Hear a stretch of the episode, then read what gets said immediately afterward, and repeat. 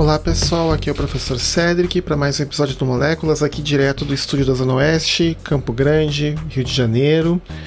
Estamos aí em restrição de circulação devido à pandemia do coronavírus, mas isso não impede a gente de tentar fazer um pouco de divulgação científica, até porque, graças à internet, a gente pode fazer as entrevistas à distância. Este é o caso da entrevista de hoje. Antes de a gente começar a entrevista, aqueles lembretes de sempre, não esqueçam de seguir a gente nas redes sociais, estamos no Twitter, estamos no Facebook.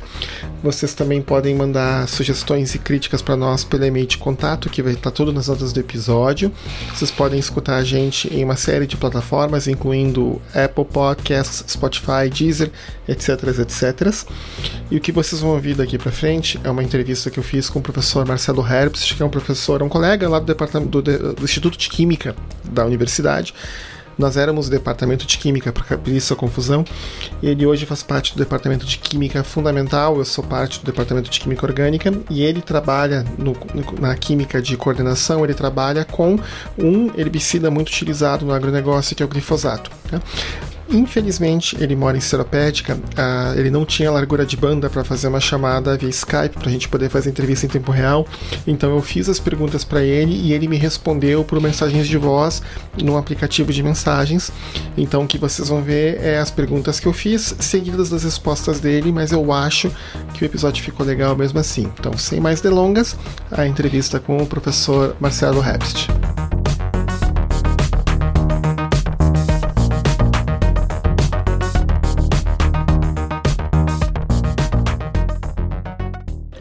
Primeiro, então, professor Marcelo, muito obrigado pela disponibilidade em estar tá fazendo esse episódio junto com o podcast do Moléculas. Uh, antes da gente começar com as perguntas, você podia se apresentar para o pessoal, o pessoal conhecer um pouco mais sobre você, sobre o seu trabalho? Olá pessoal, eu sou o professor Marcelo Ebst, sou professor de Química Inorgânica na Universidade Federal Rural do Rio de Janeiro. Bom, eu sou graduado em Química pela Universidade Estadual de Londrina e eu fiz a pós-graduação, né, doutorado na Universidade Estadual de Campinas. E desde 2006 eu sou professor concursado né, aqui na Federal Rural. Professor, o que te levou a fazer as pesquisas com o glifosato? É, o que me levou a fazer pesquisas né, usando o glifosato, na verdade, foi uma coincidência. Há vários anos atrás eu estava lendo trabalhos sobre os compostos organofosforados, né? E eu soube que o uso contínuo do glifosato em lavouras de soja transgênica estava causando problemas de crescimento nessas plantas. Aí, lendo um pouco mais, aprofundando a leitura, né, eu verifiquei que isso poderia ser devido a uma propriedade do glifosato, que é ele, que ele pode sequestrar metais do solo. E alguns desses metais, como é o caso do níquel, por exemplo, eles são essenciais para a fixação simbiótica de nitrogênio pelas leguminosas, como é o caso da soja. Né?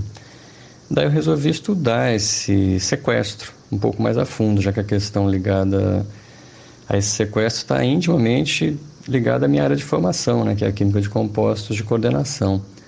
Né, e eu entendi que eu poderia ajudar, né, fornecer algumas pistas né, para solucionar esse problema.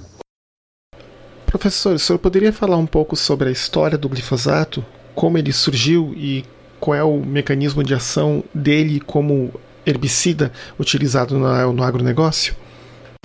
É bastante interessante notar que o glifosato ele não foi é, originalmente, é, vamos dizer assim, desenhado para ser um herbicida. Ele não foi sintetizado como um herbicida, mas ele foi sintetizado como agente contra a corrosão, ainda na década de 1960 porque ele, como ele tem essa capacidade sequestrante, né, de capturar metais, então na época se pensou que ele poderia ser um bom agente anticorrosivo.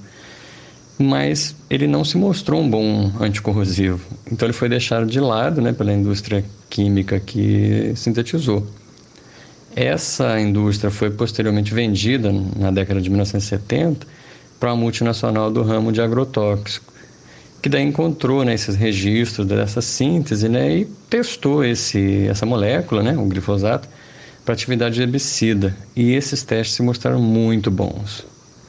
Né? Então, de lá para cá, a gente sabe do mecanismo de ação do, do glifosato né, como herbicida, sabe bastante, sabemos bastante sobre isso, ele atua numa etapa decisiva né, da biossíntese de aminoácidos aromáticos em plantas, que são responsáveis, né, esses aminoácidos, pela alimentação no nível celular dos vegetais.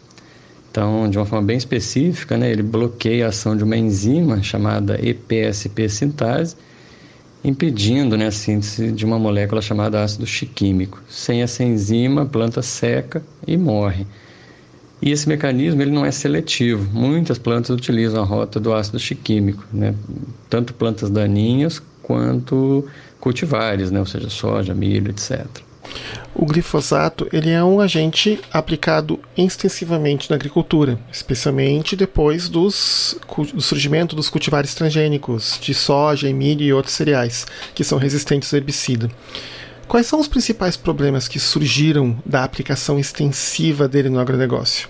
Alguns desses efeitos também foram observados nas suas pesquisas, professor? Sim, sim. O glifosato ele é extensivamente aplicado né, na, na agricultura, né, chamado agronegócio. A necessidade de criar as plantas chamadas transgênicas, né, organismos geneticamente modificados, que não usam a rota afetada pelo glifosato, foi devido à não seletividade desse herbicida. É, ou seja, né, são questões puramente econômicas né, que estão envolvidas nisso. O glifosato ele é muito eficaz, mas não é seletivo. Né? Então, como eu disse antes, tem problemas associados ao uso intensivo do glifosato né, devido à saturação do solo, né, com o uso contínuo dele, que leva ao sequestro de metais essenciais para o crescimento das plantas, sejam elas transgênicas ou não. Né? Entre outros problemas ao uso do glifosato, tá, a gente poderia citar também a chamada deriva, que é o que? O arraste pelo vento, né, quando se aplica o herbicida, né, especialmente em grandes plantações, nas quais a aplicação é feita geralmente por aviões. É, assim, o herbicida pode né, ser levado pelo vento e atingir áreas distantes dessa plantação, causando danos a outras plantas, por exemplo, florestas e campos, né, ou mesmo plantações orgânicas, aquelas que, em princípio, não usam agrotóxico. Por fim, tem uma questão chamada mobilidade, né, que é o quê? É, mobilidade no solo. O glifosato, como ele sequestra alguns íons, né, ele pode se tornar mais solúvel e penetrar mais profundamente no solo, chegando a atingir os lençóis freáticos, né, ou seja, reservatório de água. Tá? Então, nas minhas pesquisas, né, em primeiro lugar, foi estudado os modos né, de interação do glifosato com o níquel, né, que era um metal envolvido lá na questão da soja transgênica.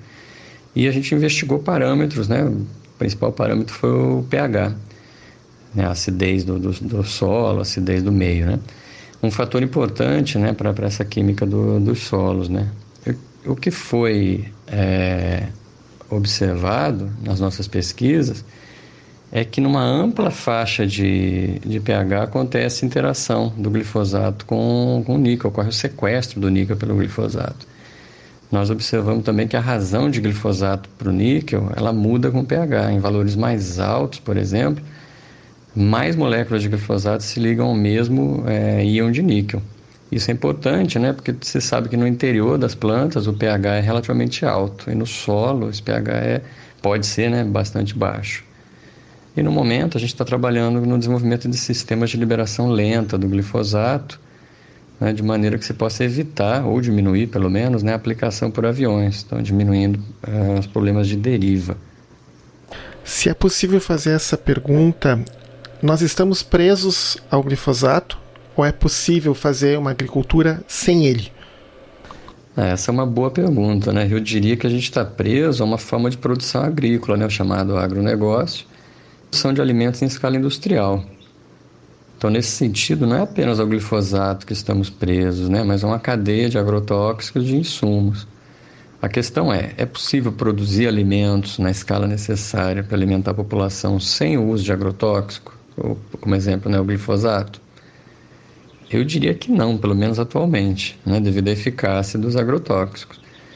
Mas pode ser que no futuro não muito distante, né, outras formas de produção mais amigáveis ao meio ambiente se tornem viáveis.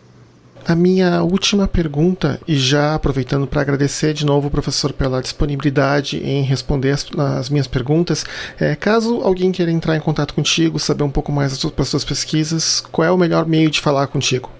Ah, sim, seria um prazer né, receber dúvidas, né, se eu puder responder, né? Eu prefiro que entre em contato através do e-mail, né? que é o e-mail herbst.ufrrj.br. Um grande abraço, tchau para todos.